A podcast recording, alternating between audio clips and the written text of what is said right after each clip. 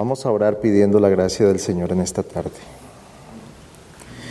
Señor y Padre nuestro, venimos delante de tu presencia completamente necesitados de tu gracia. Como hemos cantado en esta tarde, indigentes somos, necesitados de tu luz, necesitados de tu gracia en cada momento de nuestra vida. Y es por eso que clamamos delante de ti para que tú alumbres nuestro entendimiento y nos des a conocer tu palabra y nos permitas aprender de tu voluntad y guiar nuestras vidas según la verdad de Cristo. Obra entre nosotros, te lo suplicamos en este momento. Amén. Vamos a segunda carta de Pablo a los Corintios, capítulo 13.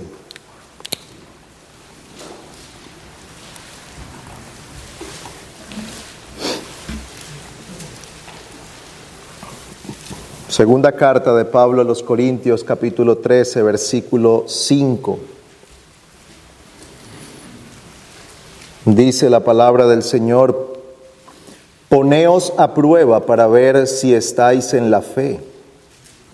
Examinaos a vosotros mismos. ¿O no reconocéis a vosotros mismos de que Jesucristo está en vosotros a menos de que en verdad no paséis la prueba? Mas espero que reconoceréis que nosotros no estamos reprobados. Este texto es una exhortación del apóstol Pablo a la iglesia de Corinto.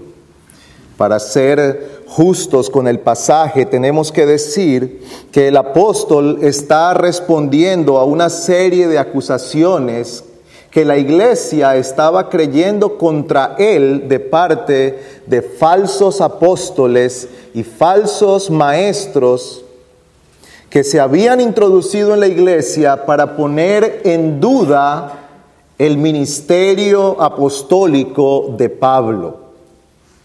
Así que él dice, prueben si ustedes están en la fe, porque si en ustedes está la fe de Cristo, quiere decir que lo que yo he predicado es verdad. Ahora, de aquí también tomamos un principio general para todos nosotros y es que debemos asegurarnos que estamos en la fe, que necesitamos asegurarnos que estamos en la verdad. ¿Y por qué esto es necesario? Esto es necesario a causa del tiempo especial que vivimos en nuestros días en lo que respecta a los asuntos religiosos. El Señor nos ha concedido vivir en una época, en un tiempo en el que gozamos de grandes privilegios como iglesia. Estamos hoy en este lugar. Gozamos de libertad. No nos estamos escondiendo ahora para poder alabar el nombre del Señor. Todavía podemos salir de nuestra casa con la Biblia en la mano y venir hasta aquí sin tener que escondernos en cavernas o correr en la oscuridad para congregarnos. Aún gozamos de ciertas libertades a través de medios masivos de comunicación donde se puede proclamar la palabra de Dios.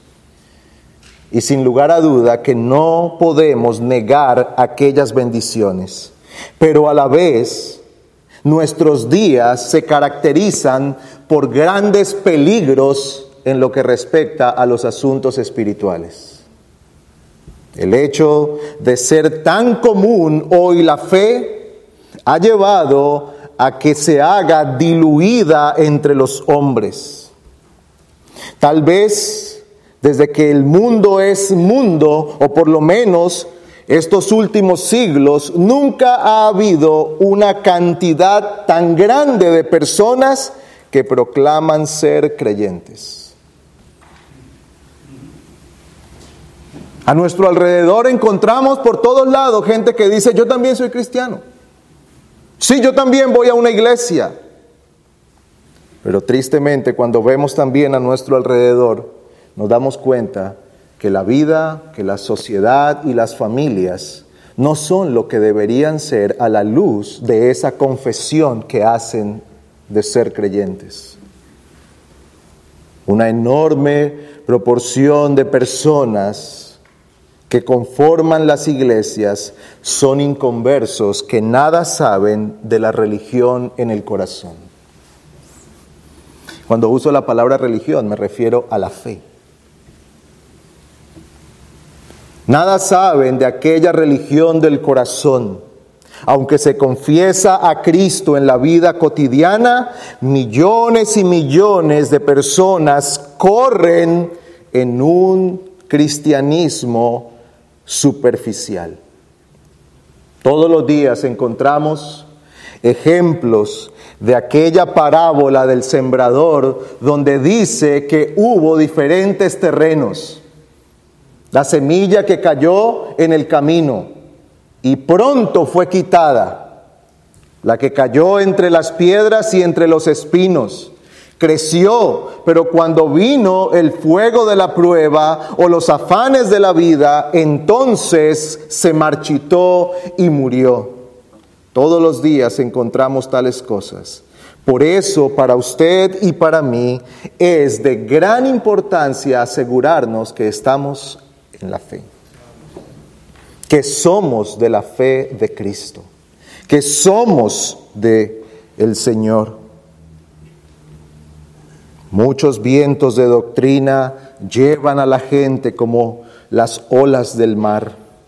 Van y vienen tras las pasiones del momento de repente se levantan modas, corrientes y pensamientos nuevos que arrastran a miles y miles tras ellos, mientras los corazones siguen sin estar transformados por el poder de la gracia de Dios.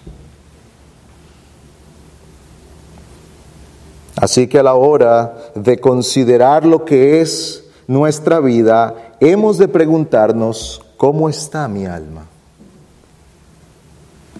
Esta mañana empezamos escuchando acerca de los falsos maestros y sus características. Luego fuimos conducidos a pensar en una pregunta, ¿estamos preparados para morir? ¿Estamos preparados para la muerte? Y es que estas son cosas de gran importancia en nuestra consideración, porque si no tenemos claras las respuestas a estas preguntas, entonces probablemente nos llevaremos una horrible sorpresa el día de nuestra muerte. Si alguien no puede asegurar hoy por la verdad del testimonio de la palabra que es un hijo de Dios, seguramente que el día que esté delante de la presencia del Señor, estará con aquellos que dirán, Señor, en tu nombre hicimos. Señor, comimos contigo y predicaste en nuestras calles, Señor, estábamos allí delante de ti. Y el Señor dirá, no os conozco, apártense de mí. Necesitamos entonces considerar con detención, con detenimiento, con cuidado y con mucha, mucha dedicación el estado de nuestras almas. Así que quiero proponerle a usted algunas preguntas o algunos puntos en los que debemos considerar estas cosas. En primer lugar, ¿piensa usted en el bienestar de su alma?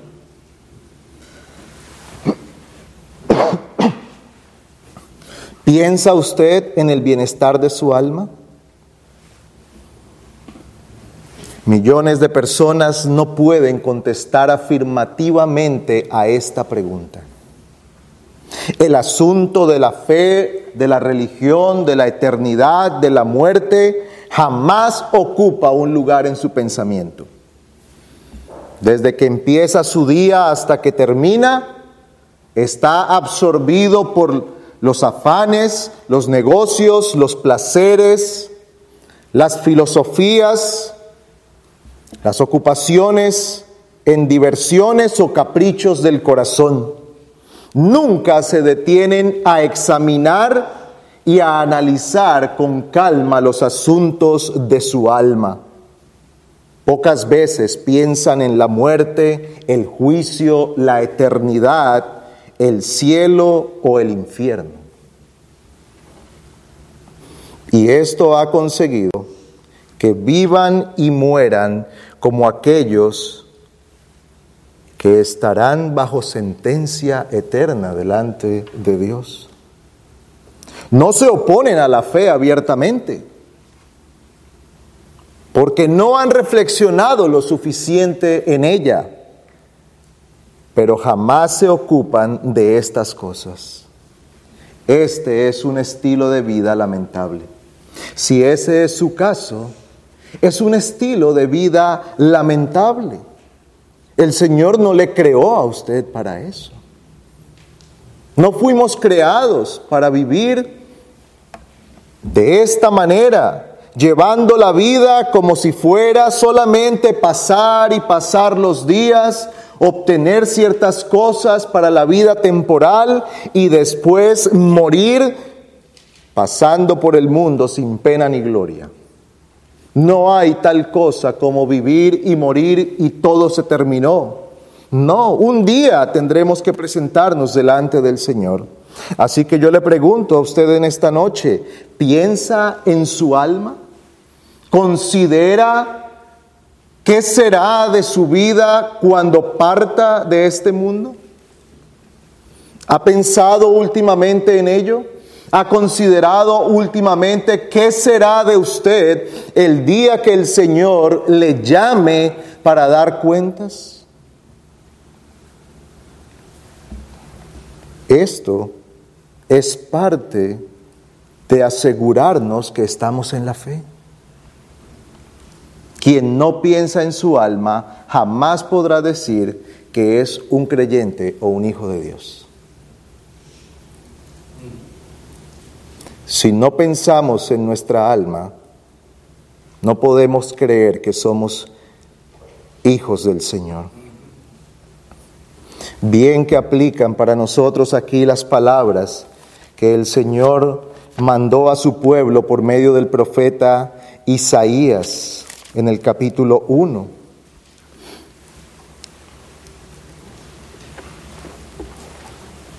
Isaías capítulo 1, versículo 3.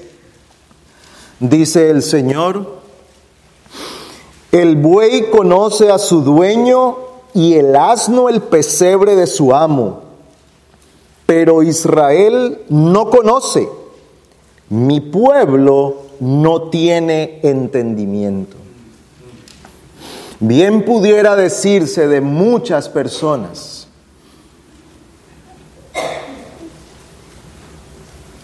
que no conocen y no tienen entendimiento ahora. Note usted que el Señor no está hablando aquí de una nación pagana que jamás había oído de, de Dios. No está hablando aquí de una tribu, no está hablando de una civilización antigua que jamás había tenido ningún contacto con la ley de Dios, que jamás había oído las promesas de Dios, que no tenía nada que ver con Abraham, con David, que no tenía nada que ver con la descendencia de estos hombres. No, Dios está reprendiendo a Israel. Ellos oían todos los días la ley de Dios. Tenían allí la palabra del Señor. Dios levantaba siempre hombres que predicaban y que llevaban el mensaje. Siempre ellos estaban bajo la voz de Dios a través de la ley escrita, a través de los profetas. Siempre estaban escuchando, pero el Señor dice aquí, pero Israel no conoce, mi pueblo no tiene entendimiento no se molestaban en dar su corazón verdaderamente a conocer a Dios. Oían, sí. Se sentaban a leer y a escuchar, repetían como era su costumbre desde niños, pero no conocían al Señor porque no se habían dado a Él. No se ocupaban de conocer verdaderamente a Dios. Los asuntos de su alma no les eran importantes. Claro, estoy seguro que todos los israelitas levantaban su mano para identificarse como el pueblo de Dios, pero en su corazón estaban alejados del Señor. Aquel que no piensa en su alma no puede llamarse pueblo de Dios.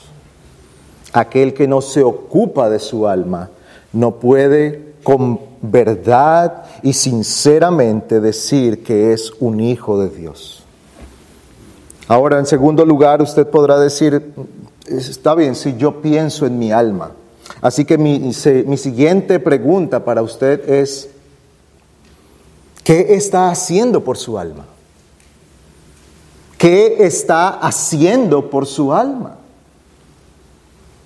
Partimos del hecho que su respuesta es, yo pienso en mi alma, yo estoy preocupado porque me voy a morir y sé que estaré delante de Dios.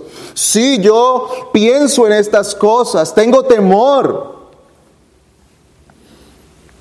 Cuando el hermano preguntó si tengo temor a la muerte, mi respuesta fue que sí. Y esta mañana que me preguntaron si estoy preparado para morir, mi respuesta es que no sé. Entonces esto nos lleva a preguntarnos qué está haciendo por su alma. ¿Qué está haciendo por aquella vida eterna, por aquello que vendrá después? Algunas personas piensan de vez en cuando en los asuntos religiosos.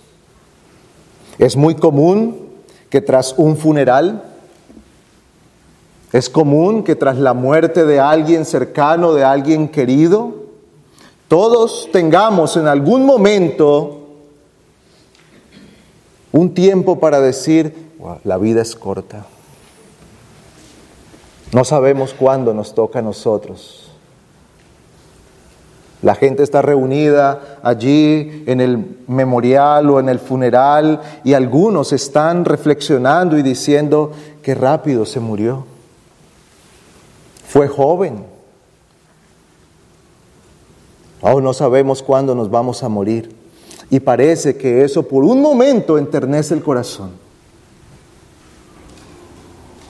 Casi tres años atrás, cuando de repente nuestra vida cambió, nos encerraron a todos y no sabíamos lo que estaba pasando, hubo un despertar religioso en la gente. Y las publicaciones en redes sociales era, oh sí, tenemos que buscar a Dios, Dios está con nosotros. Oh, y entonces buscaban al, al amigo o al familiar creyente diciéndole, por favor, hagamos una oración y parecía que había un interés. Pero cuando nos pasó el susto,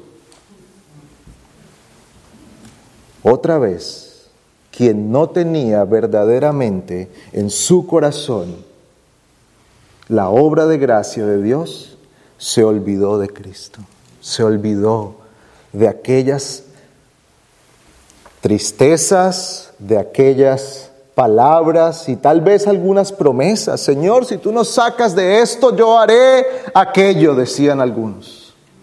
Y se olvidaron de eso.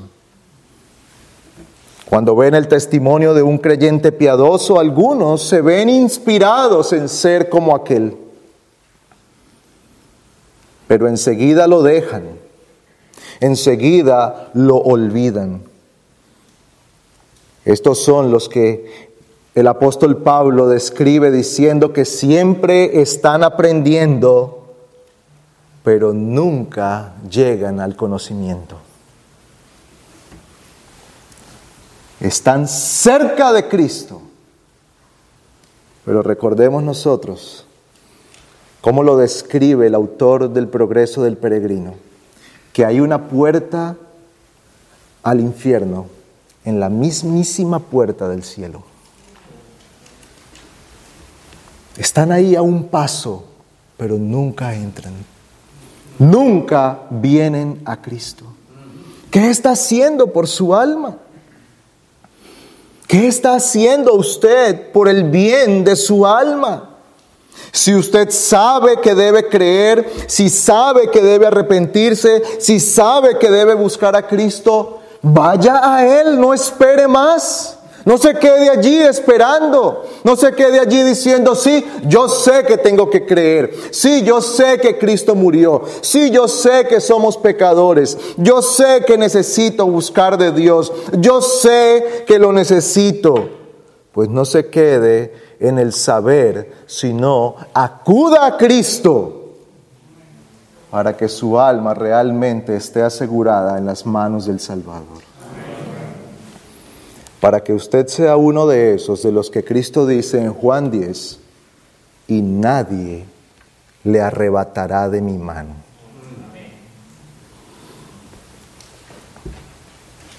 Que no le ocurra a usted lo del joven o el hijo de la parábola en Mateo 21. Mateo 21, 28 dice el Señor Jesucristo, ¿qué os parece? Un hombre tenía dos hijos y llegándose al primero le dijo, hijo, ve, trabaja hoy en la viña. Y respondiendo él dijo, no quiero, pero después arrepentido fue. Y llegándose al otro le dijo lo mismo. Pero él respondió y dijo, yo iré, Señor. Y no fue. ¿Cuál de los dos hizo la voluntad del Padre?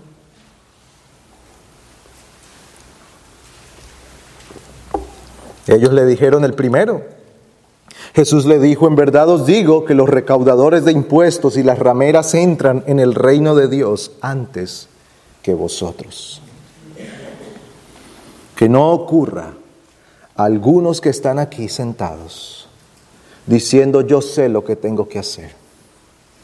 Que no ocurra a algunos de nuestros hijos que desde el día que nacieron están oyendo el Evangelio y lo saben todo. Ustedes ya no necesitan que les digamos más, necesitan creer.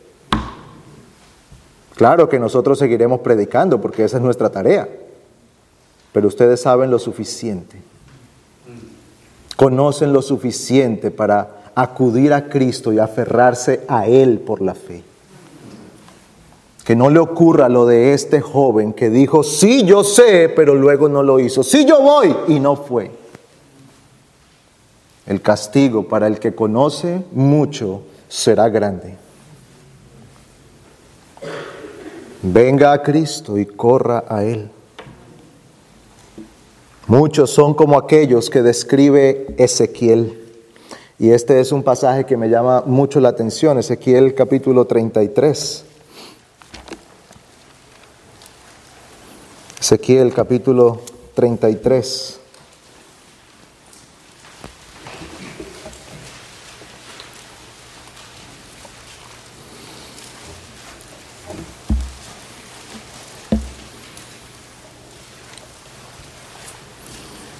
Este pasaje, en medio de muchas cosas, da cierto ánimo a los predicadores porque por lo menos nos damos cuenta que no somos los únicos que vivimos estas cosas. Ezequiel 33, versículo 31. Versículo 30 dice, pero en cuanto a ti, hijo de hombre, los hijos de tu pueblo hablan de ti junto a los muros y en las entradas de las casas. Hablan el uno al otro, cada cual a su hermano, diciendo, venid ahora y oíd cuál es la palabra que viene del Señor. Y vienen a ti como viene el pueblo y se sientan delante de ti como pueblo mío. Oyen tus palabras y no las hacen sino que siguen los deseos sensuales expresados por su boca y sus corazones andan tras sus ganancias. Y he aquí, tú eres para ellos como la canción de amor de uno que tiene una voz hermosa y toca bien un instrumento. oyen tus palabras, pero no las ponen en práctica. Qué triste, qué triste que muchos dicen, qué buen sermón, gracias, wow, qué sermón. Y a veces uno dice, ojalá no me dijera nada, pero se entregara a aplicar algo. Porque de qué nos sirve a nosotros oír, hermano, gracias, qué buen ser. Y, hermano, yo no estoy despreciando si alguien, yo, yo, no estoy despreciando si alguien dice esto. No, no se detenga si lo quiere hacer. Pero el punto es que el Señor le dice a Ezequiel, tú eres para ellos como un cantante que canta bonito y que la gente quiere escuchar y se deleitan con el cantante. Pero cuando el cantante termina su función, la vida del que oye al cantante sigue sin ser afectada por nada más. Algunos están ávidos de buenos predicadores, deseosos de, de hombres con muchos dones. Oh, qué predicador. Mire la exégesis, mire la aplicación de este hombre. Yo no había visto eso en ese pasaje. Pero luego se van a su casa como si tal cosa no tuviera nada que ver con ellos y sus vidas. Que tal cosa no le ocurra a usted. Porque si esto ocurre, entonces no está pasando la prueba, no está pasando el examen para ver si está en la fe. La prueba no es decir, qué buen sermón. La prueba es decir, el Señor ha hablado a mi corazón, ahora tengo que tratar conmigo a la luz de lo que yo pude escuchar.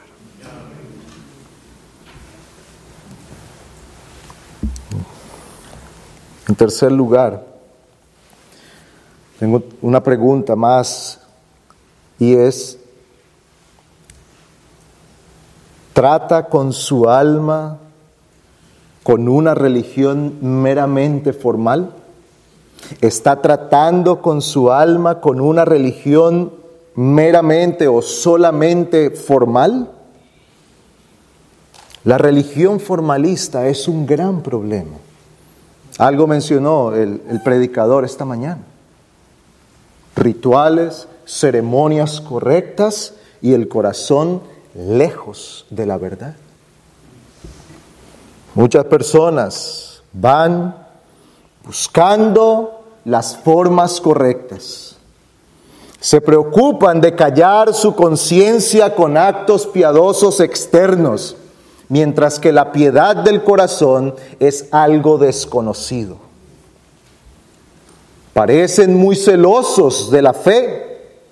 Cualquiera que los conozca de cerca afirmará que sus intereses no son los del cielo, sino los de la tierra. El Señor habla acerca de esto. El Señor Jesucristo está amonestando o está censurando a los judíos formalistas de su tiempo y les dice, este pueblo de labios me honra, mas su corazón está lejos de mí, pues en vano me honran enseñando como doctrinas mandamientos de hombres. Una forma de hacer una religión formalista es entregarse a seguir mandamientos de hombres.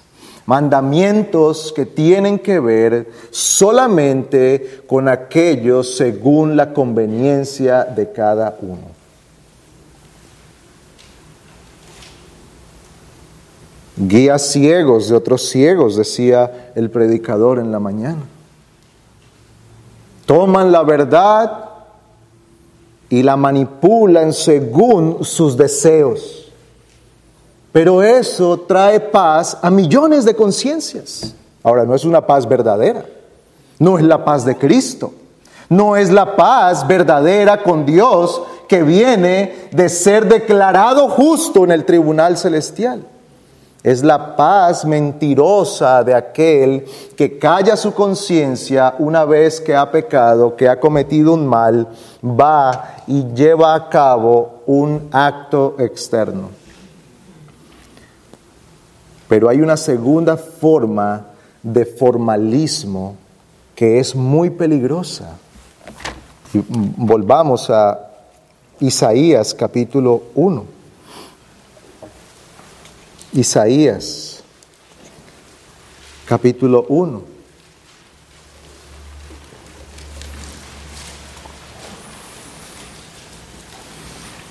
Versículo 11. Isaías 1:11. ¿Qué es para mí la abundancia de vuestros sacrificios? dice el Señor. Harto estoy de holocaustos de carneros y de cebo de ganado cebado. Y la sangre de novillos, corderos y machos cabríos no me complace. Cuando venís a presentaros delante de mí, ¿quién demanda esto de vosotros, de que pisoteéis mis atrios? No traigáis más vuestras vanas ofrendas.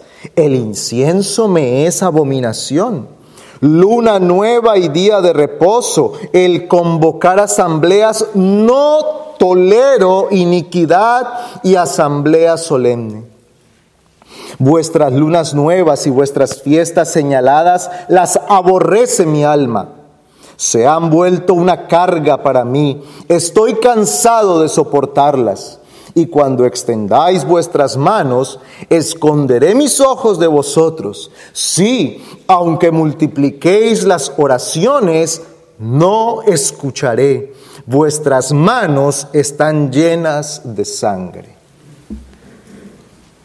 Ahora, detengámonos un momento aquí. Acabamos de mencionar una forma ritualista que es contraria al Señor. Cuando se establecen mandamientos de hombres como cosas sagradas. Y creo que en eso todos fácilmente lo podemos identificar. Pero aquí hay una segunda forma que el Señor está censurando. Hacer lo correcto, llevar a cabo lo que es bueno sin el corazón. ¿Quién estableció los sacrificios? ¿Quién estableció las fiestas? ¿Quién estableció el ofrecer incienso? ¿Quién estableció los machos cabríos, las ovejas? ¿Quién estableció las asambleas solemnes? Dios mismo. Dios mismo. El Señor no está diciendo que ellos se inventaron esas cosas. El Señor no está diciendo que ellos levantaron otro becerro de oro, no. Ellos estaban haciendo lo que era correcto. Estaban sometiéndose a lo que Dios había mandado. ¿Y por qué ahora Dios dice que los aborrece? ¿Por qué ahora Dios dice que está hastiado de ellos? ¿Se está contradiciendo el Señor? No, no hay contradicción en Dios. Jamás. ¿Dónde está el problema? El problema es que ellos estaban viviendo una vida formalista. Llevaban el animal y no llevaban el corazón. Sacrificaban el becerro, pero no sacrificaban su vida delante del Señor. No se ofrecían a sí mismos como sacrificios vivos delante de Dios. Sus oraciones estaban manchadas, manchadas de pecado, de hipocresía, de maldad. ¿Se atrevían a levantar una oración delante de Dios? Estando disgustado con su prójimo, habiéndolo estafado, lo habían robado, lo estaban abusando, estaban siendo usureros, estaban cobrando cosas Estaban pidiendo muchísimo dinero por, por un favor, no pagaban al empleado, pero iban y presentaban la ofrenda correcta y el Señor dice, yo no quiero nada de esto, estoy hastiado. Tal cosa es aborrecida por Dios. Así que usted y yo necesitamos considerar no solamente lo correcto de nuestra doctrina, sino la aplicación de ella en nuestro corazón. Porque nuestra doctrina correcta, sin una obra en el corazón, será muerte para nosotros. Dios estará desagradado de nosotros. Doctrina y vida tienen que ir juntas. Verdad y práctica están casados y no se pueden divorciar. No hay piedad sin verdad. Y no hay verdad sin piedad. Las dos tienen que estar siempre, siempre. Jamás nosotros podemos separar estas dos cosas. Jamás podremos decir, yo tengo la doctrina correcta, yo he leído a los puritanos, yo conozco toda la teología. Mi vida no la mire que eso es otro asunto. No, tal cosa no es cierta. Si estamos interesados en nuestra alma, tenemos que velar para que nuestra vida no sea una vida formalista sino que la verdad de Cristo haga el efecto verdadero en cada uno de nosotros. Y esto tiene que producir frutos. Y estoy estoy consciente que el Señor dice que en unos produce a 30, a 60 y a 100. Es decir, cada uno va caminando a su ritmo, pero todos crecen. Todo creyente crece, todo creyente da fruto, todo creyente da muestra de santificación. Sí, hermanos, debemos tener cuidado del formalismo ritualista que está fuera de la verdad de Cristo. Pero hay un peligro para nosotros. No sea que nos confiemos tanto de tener la doctrina correcta que nos olvidemos de tratar el corazón. Allí es donde tenemos que tratar.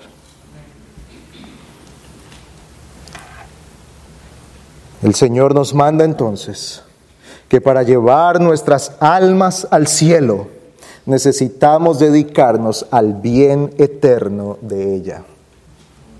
No hay otra forma en la que el hombre pueda realmente ser aprobado en ese examen.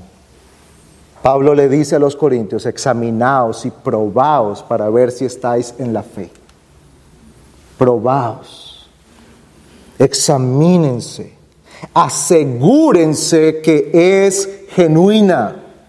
No corran el riesgo de decir, no sé, mañana veremos si es original, mañana veremos si es real. No, no espere a mañana, asegúrese hoy que su fe sea verdadera, que está en Cristo y que su vida ha sido puesta en las manos de Cristo.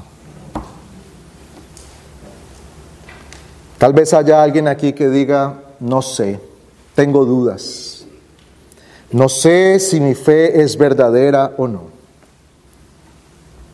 Le pregunto entonces a usted, ¿ha sido perdonado de sus pecados? Ha sido perdonado de sus pecados, ha sus pecados en la sangre del Cordero, han sido limpiados por la obra purificadora de Cristo. Si esto es así, entonces usted puede estar seguro que está en la fe. El estar en la fe no significa que nosotros no tenemos pecado. No significa que no tenemos debilidad. no significa que no haya en cada uno de nosotros una guerra. De hecho, eso significa que estamos en la fe. Si hay guerra, estamos en la fe. Si no hay guerra, considere seriamente. Porque si hay algo que se levanta en la vida de una persona en el mismo instante que viene a Cristo, es una guerra en su interior. ¿Ha sido usted perdonado por Cristo? ¿Cómo saber si he sido perdonado por Cristo? Preguntará alguien. ¿Ha venido a Él confesando sus pecados? ¿Se ha acercado al Señor confesando su maldad? ¿Confesando sin justificarse? confesando y diciendo, Señor, he pecado contra ti. He hecho mal, mi vida ha sido contraria a tu ley. He vivido para servirme a mí mismo. He vivido para hacer mi propia voluntad. Señor, vengo a ti a confesar mi pecado. Proverbios 28, 13 dice que el que confiesa sus pecados y se aparta alcanza misericordia. Esa es la promesa del Señor. Y todo aquel que ha venido a Cristo y ha confesado sus pecados y ha depositado toda su confianza en Cristo, en la persona de Cristo, en la obra de Cristo, entonces el tal es un creyente. Si usted es un creyente que bien pudiera describirse a la luz de las palabras de la Biblia como una caña cascada, yo no quiero desanimarle. Al contrario, quiero alentarlo diciéndole que si usted ha venido a Cristo y ha puesto su confianza en Él, entonces es un hijo de Dios. No se desanime, no se desaliente. ¿Ve su pecado?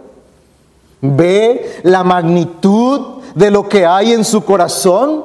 ¿Le asusta saber de lo que es capaz su propio corazón? Entonces eso quiere decir que hay luz de Cristo en usted. Porque el que no está en Cristo no puede ver tales cosas. ¿Ve usted lo oscuro de su alma, de su corazón? Si lo puede ver, es porque el Señor ha abierto sus ojos hay un Salvador que es más grande y poderoso que cualquiera de sus pecados. No se desaliente. Pero tal vez haya algunas personas aquí que piensen que son creyentes y no lo son. Amigo, a usted no lo quiero alentar. Más bien, quiero animarlo a que vuelva su vida a Cristo. No siga jugando con fuego. No juegue con su alma. Al final, el único engañado será usted. Si pretende engañar a su familia, déjeme decirle que lo puede hacer. Quiere engañar a los hermanos en la iglesia, lo puede hacer. No conocemos el corazón pero a Dios no le puede engañar. Si usted hoy sabe que no está caminando verdaderamente en la fe de Cristo, yo no lo quiero alentar a hacer más cosas para parecer que camina en Cristo, sino a venir al Señor, confesar su pecado y rogar de su misericordia y pedir de su misericordia. Pero tal vez hay algunos aquí que pueden decir, yo no soy creyente. No necesito que me hagan esas preguntas para saber que no soy creyente. Pues para usted, amigo, también hay unas palabras del Señor. El Señor advierte que el alma que peca debe morir, pero también el mismo Señor en ese mismo pasaje dice que Él no quiere la muerte del impío, sino que se arrepienta y sea salvo. Tal vez usted ha pensado que no vale la pena perder el tiempo considerando su alma, Oh, pero sí que vale la pena. No podemos leerlo ahora, no tenemos el tiempo, pero considere la parábola o la historia de Lázaro y el rico. Aquel hombre rico que consideró que no valía la pena pensar en el bien del alma hasta el día que murió. Y el día que murió se dio cuenta que todo lo que pudo haber hecho en esta vida no valía de nada. La gente dice, cuando yo me muera, me llevaré lo que me he comido, lo que he viajado y lo que he gozado. Déjeme decirle, amigo, que ese rico no hallaba consuelo en sus banquetes. Mientras estaba en el infierno, él no decía, me estoy Estoy siendo atormentado y estoy perdido para siempre aquí. Ah, pero qué delicioso el banquete. No, este hombre clamaba para que Lázaro mojara la punta de su dedo y la pusiera en su lengua. Tan miserable era su vida que esto clamaba y no lo podía tener. No piense que no vale la pena considerar el bien de su alma. No hay algo más grande que usted puede hacer que pensar en el bien de su alma. Y por último quiero hablar a nuestros hijos y a los jóvenes que han estado por muchos años en la iglesia. Cuando crecemos en hogares de padres creyentes, una de las cosas más difíciles para esos jóvenes es que normalmente han oído tanto del Evangelio que ya no hay mucho más que decirles.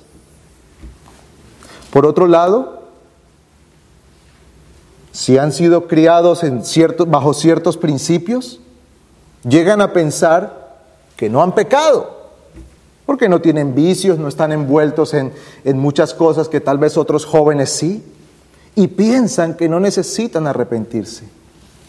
Pero la escritura habla y nos dice que todos estamos bajo pecado. El pecado no es un asunto de actos.